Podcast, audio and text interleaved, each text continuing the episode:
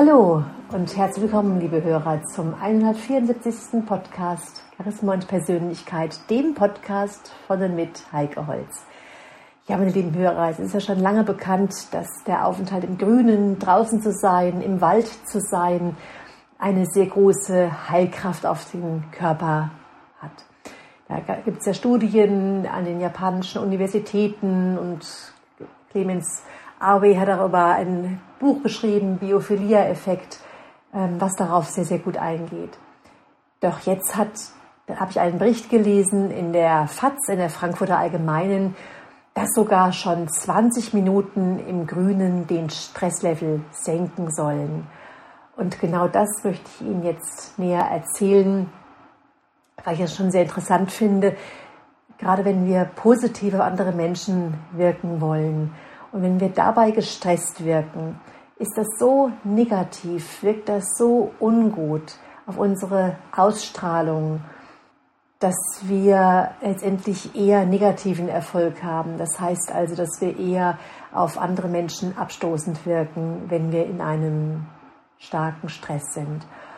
Und genau deswegen brauchen wir einfach einen Tools oder Hilfsmittel, die uns helfen, schnell von unserem Alltagsstress herunterzukommen. Wichtig aber ist, dass wir diese Zeit im Grünen, wenn wir in der Natur sind, das kam also bei diesen Untersuchungen raus, von der die Frankfurter Allgemeine Zeitung berichtet hat, dass wir auf jeden Fall ohne Telefon und ohne Internet draußen uns aufhalten. Also ganz wichtig, ähm, das Handy weglassen, das Handy im Büro lassen oder zu Hause lassen, um uns wirklich ganz auf die Natur, auf die Umgebung einlassen zu können. Ja, und was macht es ganz genau jetzt, dass wir uns draußen so wohlfühlen? Das ist dieses Blätterrauschen, dieses Grüne und der Duft der Blätter, der Tannennadeln. Das alleine unterstützt also schon dass wir den Stress reduzieren. Und dazu gibt es eine ganz aktuelle Studie der amerikanischen University Michigan. Und da kam wirklich raus, dass schon 20 Minuten reichen. Das heißt also, diese Ausreden, ich habe dazu keine Zeit oder ähm, das lohnt sich ja überhaupt nicht, naja, bis da sich was tut, dann äh, ist meine Mittagspause schon rum. Das zählt also nicht mehr, sondern tatsächlich wirklich kleinste Pausen, kleinste Gelegenheiten nutzen und rauszugehen. Und so sprechen da die Forscher in dem Fachmagazin Frontiers in Psychology von einer Naturpille. Und die Hauptautorin und Ökologin Mary Carol Hunter sagt, Wortwörtlich, wir wissen bereits, dass es Stress reduziert, wenn man Zeit in der Natur verbringt.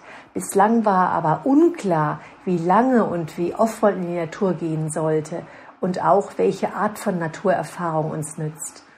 Und jetzt hat diese Untersuchung eben ergeben, dass praktisch schon diese 20 Minuten in der Umgebung, die dieses Gefühl von Natur vermittelt, sprich also der Geruch, der Duft, das, das Rauschen der Blätter, das Vogelzwitschern und, und, und in der Natur ausreichen, um effektiv den Cortisolspiegel im Körper zu senken. Cortisol ist ja das Stresshormon und das wird in der Nebenniere hergestellt und in der Leber abgebaut. Ja, und was machen jetzt diese dauerhaft erhöhten Cortisolwerte, wenn wir also gar nicht den Stress abbauen? Die führen dann zu chronischen Stress. Chronischer Stress führt zu Burnout, Depressionen. Es kann sogar zu Übergewicht führen, eine Schwächung des Immunsystems, Herz-Kreislauf-Störungen.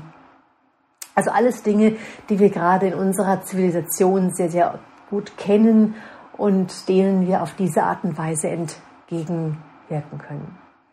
Wie sah jetzt diese Studie aus? Also diese Wissenschaftler der University in Michigan, die hatten eine Gruppe von 36 Freiwilligen diese regelmäßige Naturpille, diesen Naturaufenthalt verordnet. Und damit meinten die Forscher mindestens drei Spaziergänge pro Woche in der Natur mit einer Dauer von zehn Minuten oder mehr. Und jetzt wurde vor, während und nach dem Experiment die Cortisolwerte der Teilnehmer durch eine Analyse einer Speichelprobe bestimmt. Und die Freiwilligen, die konnten den Tag, die Dauer und den Ort ihres Naturerlebnisses selbst bestimmen, damit es also wirklich zu ihrem individuellen Lebensstil passen sollte. Sie mussten allerdings einige Stressfaktoren minimieren. Es war wichtig, dass es Tageslicht ist und dass sie keine sportlichen Übungen machen und dass solche Dinge wie eben Handy, Social Media, Anrufe, Unterhaltungen und Lesen vermieden werden. Und so ergab die Untersuchung, dass schon 20 Minuten ausreichen, um den Stresspegel, also diesen Cortisolspiegel deutlich zu senken. Und am deutlichsten zeigte sich diese Reduzierung des Stresshormons, wenn die Teilnehmer etwa 20 bis 30 Minuten sitzend oder gehend im Grünen verbrachten. Also hier sehen wir, dass wir gar nicht irgendwelche Chemiekeulen brauchen, keine pharmazeutischen Hilfsmittel brauchen, die das äh, Leben ungeheuerlich erschweren, die den Körper schädigen, sondern dass letztendlich schon als Therapiemittel der Aufenthalt im Grünen reicht. Und hier sagt die Autorin des Artikels Mary Carol Hunter wortwörtlich, Ärzte könnten unsere Ergebnisse als evidenzbasierte Faustregel dafür verwenden, was in der Verschreibung einer Naturpille enthalten sein muss. Die Daten reihen sich in eine wachsende Zahl von Untersuchungen ein, die die positiven Effekte eines Aufenthalts in der Natur oder speziell eines Waldspaziergangs belegen.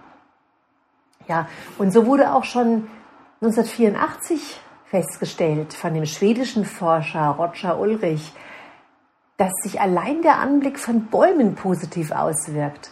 Also Patienten, die in einem Krankenhaus liegen und aus dem Fenster schauen können, die brauchen weniger Schmerzmittel und genesen schneller als diejenigen, die eben nicht den Anblick von Grün haben oder nicht aus dem Krankenhausfenster schauen können. Und der amerikanische Umweltpsychologe Mark Berman, der ergänzte, der ergänzte 2015 noch, dass die Anzahl von Bäumen in einer Wohngegend die Gesundheit der Bewohner beeinflusst. Also wer in grüneren Gebieten wohnte, der litt seltener an Herz-Kreislauf-Erkrankungen oder an Diabetes. Und die japanische Studie hat eben ergeben, dass regelmäßige und ausgedehnte Waldspaziergänge die Zahl der natürlichen Killerzellen, das ist eine Untergruppe der weißen Blutzellen, deutlich erhöhte. Die Japaner sprechen hier auch von dem Shinrin-yoku, das ist dann das Baden im Wald, Waldbaden. Und das ist ja ein Teil der staatlichen Gesundheitsversorgung. Also diese Waldmedizin, die gibt es seit 2012 in einem eigenen Forschungszweig in den japanischen Universitäten. Und das beschreibt auch Clemens Avi in seinem Buch Der Biophilia-Effekt sehr schön, denn hier wird erforscht, welche Faktoren ganz genau die positiven gesundheitlichen Effekte auslösen. Und da wird auch momentan gerade aktuell untersucht, ob es denn jetzt die Luft des Waldes ist oder die spezielle Vegetation. Und die Frage ist ja auch, und das forscht tatsächlich auch diese Waldmedizin in Japan, ob es einen Unterschied macht, ob es ein japanischer oder ein deutscher Wald ist. Also eine ganz eine ganz spannende Sache, meine lieben Hörer.